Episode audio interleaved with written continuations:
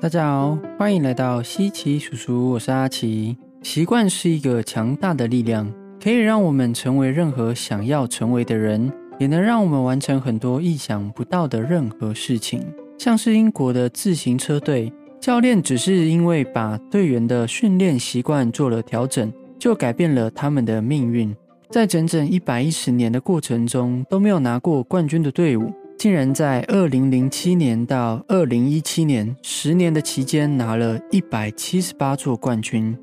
使得掌控习惯这件事情成为多数不管是企业、个人、体坛等等多数领域中大家相互精进追求的能力。但是错误的养成习惯的心态及方法，哪怕再努力养成新习惯，都会让我们事倍功半哦。今天我将分享看完书籍《原子习惯》后，里面提到的无法养成好习惯的原因。也在这边先邀请大家，想要每周都获得对生命的满满热情能量，可以帮我们的 YouTube、IG 以及 Podcast 按个追踪及订阅哦。那我们就开始吧。第一个，造就成功的是日常习惯，而不是千载难逢的转变。就像很多人常说。如果有一个很大的机会，我一定会改变，或者是说，从现在开始，我努力存钱，未来一定会很富有。人容易会高估一个决定性瞬间的重要性，但往往会低估每天做点小改善的价值。在现在科技发达、很多事情可以速成的年代，大家往往追求的是马上可以改变的方法，但这些看似可以瞬间决定人生的机会。往往会让我们忽视了身上阻碍成功的坏习惯，像是一个人想要学习投资，总是追求的是短时间能靠股票赚钱的方法，但忽视了每天看财经新闻以及财经文章的习惯；一个想要减肥的人，想追求一个月瘦十公斤的运动策略，但忽视了每天的作息以及饮食的习惯；一个想要拥有好的人际关系的人。他汲汲营营的找新环境，但忽视了培养个人的与人相处能力以及培养讨喜的性格。这些例子都反映了我们为了追求速成，让我们忽略了真正应该要解决的问题。但是事实上，我们人都很难绕过缺点成功的。就像是为什么有一个例子是把一千万给一位千万企业家与一位穷人，一年后企业家能够把这个一千万变成一亿。但这个穷人最后却把一千万给花光了。造就每一个人成功的，不是那个决定性的瞬间，而是那些日常不起眼的改变及习惯。这里我体会到的是，那些决定性的机会之所以能够对人产生正向的效果，其实往往都是来自于得到效果的那个人，在本身有天分加后天的努力的状况下，遇到的机会就会像催化剂一样。让这些已经摩拳擦掌的人可以把机会创造成丰盛的结果，所以一夜暴富并不是不好，而是暴富之后你是否已经准备好？如果还没有那个能力的话，先把自己的心态及能力准备好，也不是一件坏事哦。因为其实这也是在为未来做准备，所以从现在开始，正视日常阻碍成功的习惯，让自己成为能够把握机会的人吧。第二个潜伏之力的停滞期，举背单字的例子。当我们想要养成背好单字的习惯，假设一天给自己的目标就是背十个单字，在刚开始一个礼拜的时候，或者是一个月的时候，效果没有很大。但是慢慢的一年下来，就比原本多累积了超过三千五百个单字量，十年就是三万六千个。如果你是篮球员，每天练习三十颗三分球。一年下来，你就比别人多投了一万颗。你是学投资的，一天看一篇财经相关的文章及新闻，一年就多了三百六十五个投资经验及知识。任何的习惯都是这样的，刚做的时候看起来不怎么样，但做久了结果会非常不一样。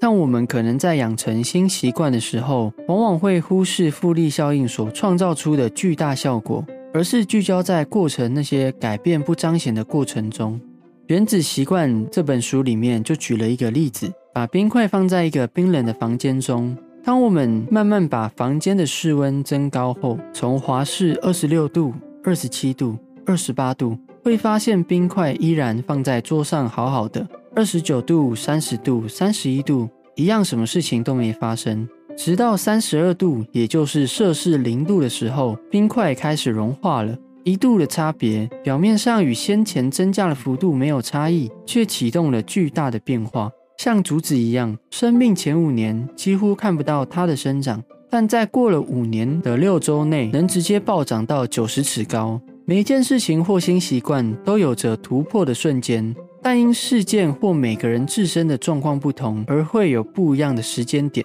有些人这样效果不彰显的停滞期，可能是一周。可能是一个月，甚至可能是半年、一年。然而，在突破的瞬间出现之前，我们常常过度聚焦在这些令人失望及痛苦的停滞中，最后放弃了坚持。但就像唐朝的著名僧人黄檗禅师一样，他说道：“不经一番寒彻骨，怎得梅花扑鼻香？没经过刺骨的寒冷，梅花哪能有扑鼻的香气呢？”所以，我们试想一下。如果我们在种竹子的时候，本来就知道种植竹子的这五年它都不会有太多的生长，而在第五年之后会有爆发性的成长，所以在这竹子没有往上生长的过程中，应该就不会对此感到失望，而是会觉得理所当然。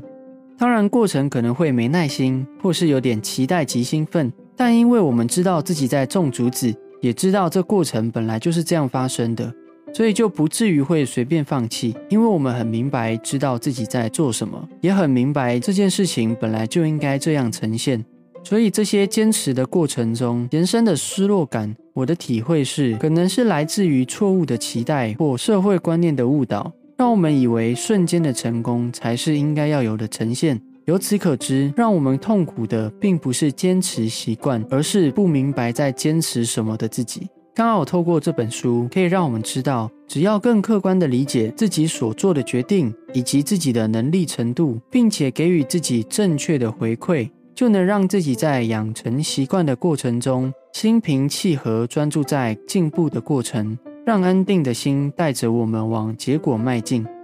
第三个，专注在目标。赢得三届超级杯的美式足球教练比尔·沃尔西是这样说的：“分数会顾好自己。”这句话的意思就是，不管是在球场内或球场外，专注练好能赢球的训练系统，自然会在比赛过程中拿到该得到的分数，赢得比赛。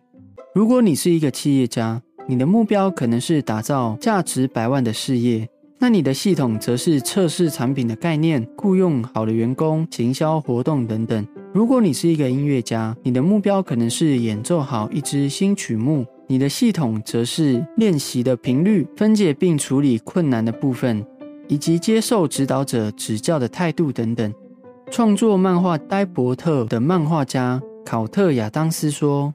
目标是你想完成的结果，而系统是让你达成那些成就的过程。”意思就是说，每一个想要的结果都会有一套或者是数套造就成功的过程，但也并不是说目标不重要。目标有助于我们确立方向，但是系统才是让我们离目标越来越近的解答哦。而且过度的只专注在目标上，不只会更难让我们完成目标外，反而会让我们失去比目标更重要的许多事物。为什么呢？可以听听以下的例子。例子一：赢家跟输家有相同的目标。在任何的领域中，拥有自我成就的人与那些无法成就自我的人，他们其实都有相同的目标。大家都希望事业成功，但往往我们都会只看到那些赚大钱或者是在该领域拿到出色成绩的人，但没有看到那些也有相同目标，但呈现却天差地别的人。这就是所谓的幸存者偏差，让我们以为他们的成就是来自于庞大的目标。但事实上，造就他们拥有结果的，除了是有目标以外的许多条件，可能是先天的优势、资源、后天努力等等。只专注在目标，会让我们忽视了这些该调整的小细节及条件。在别人都往自己的目标迈进的时候，使我们原地踏步，失去进步的机会，也越难与目标靠近。例子二：目标达成只是短暂的改变。有些人的目标可能是想要拥有更多的财富，于是设定了今年要赚一百万的目标。但是哪怕达成了目标，如果本身的财富控管能力或者是理财能力不够支撑这笔财富的话，最终往往还是会失去它。那可能又要再设定下一个解决财富力问题的一百万，这样持续下去。所以事实证明，赚到一百万只是短暂的目标。如果想要永久的改善财富的问题，就必须建立的是拥有好的财商习惯。这就是为什么大多数的人会一直在同样的课题不断回圈的原因哦。例子三：目标限制了快乐。很多人都会觉得达成目标我就会快乐，或者是达成这个目标我才能放松、好好的生活等等。目标这件事情创造了非黑即白的冲突，使我们因为过度的专注在目标，而忽视了日常生活也该重视的琐事，像是家人、心理健康。当我们转为聚焦在系统过程中，可以更明确的知道自己的努力程度是否有在合理的进度上，给予自己更健康的生活空间。像是国中在考试一样，如果你知道老师要考三个章节，当我们先安排好一周复习一个章节的时候，在一二周就不会陷入我还没复习完的焦虑当中。在这个两周的过程，哪怕我们还没有读完考试的范围。但至少会知道自己有在进度内，就可以把剩余的心思与专注力放在生活其余的事情上，能完成目标以外，还能保有生活的品质。例子四：目标与长期的进步相互矛盾，只专注在目标有可能导致溜溜球效应。溜溜球效应的意思是。在减重的过程中，体重与体脂就像溜溜球一样，不断上下来回的过程。因为用过于极端的方式减重，短时间内可能体重、体脂会下降，然后得到了成就感。但一段时间过后，身体就会有不适的状况，而且随着体重进入了停滞期，不再往下降，我们就会陷入焦虑不安的过程。之后又会用更加重、极端的方式来减重，不止依然不会拥有成效。甚至还会因为身体的不健康而导致复胖，所以过度的只专注在目标，会让我们有目标的时候大量努力，但完成过后就不努力了。这个过程可能会使我们不再进步，甚至会退步，也失去了努力的动力。这个例子放在许多业务产业中也很常见哦。老板或者是主管不断的用奖金来吸引业绩，而不是建立良好的学习系统及文化来使大家进步。这样的策略用了一次过后，可能效果不错，但慢慢的，同样的奖金可能就不再有吸引力了，使得企业必须要再用更高的奖金来激励业务，最后结果一定是两败俱伤。所以，如果只专注在目标，会让我们有一个想法：如果可以不用进步就完成目标，我为什么要慢慢进步呢？所以，光是这样的价值观，就成为了我们不会养成习惯、持续进步、解决根本问题的凶手哦。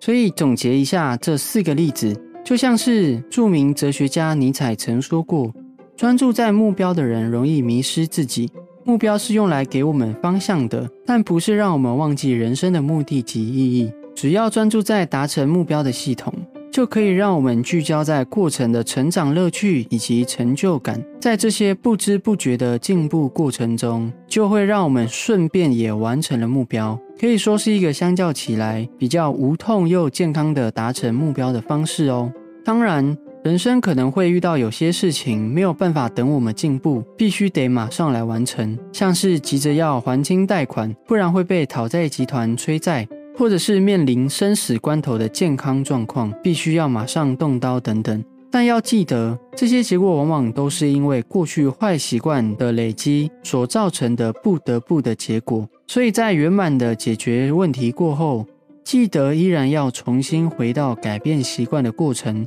不要再让一样的结果再度发生哦。如果想要知道更多关于目标的心态，可以收看西奇叔叔第一集哦。以上这些就是原子习惯中提到的使我们无法建立习惯的三个原因。最后，对于习惯这件事情，我们虽然从小听到大，但是很少理解它所具备的内涵，以及缺乏良好的知识，导致习惯养成成为了众人想掌握又难以掌控的学问。可是始终无法改变，它是我们生命中决定人生剧本的存在。所以希望借由这一集的分享，能让卡关的人突破瓶颈，顺利的人持续保有进步，最后使我们都能够拥有保持生命热情的良好习惯。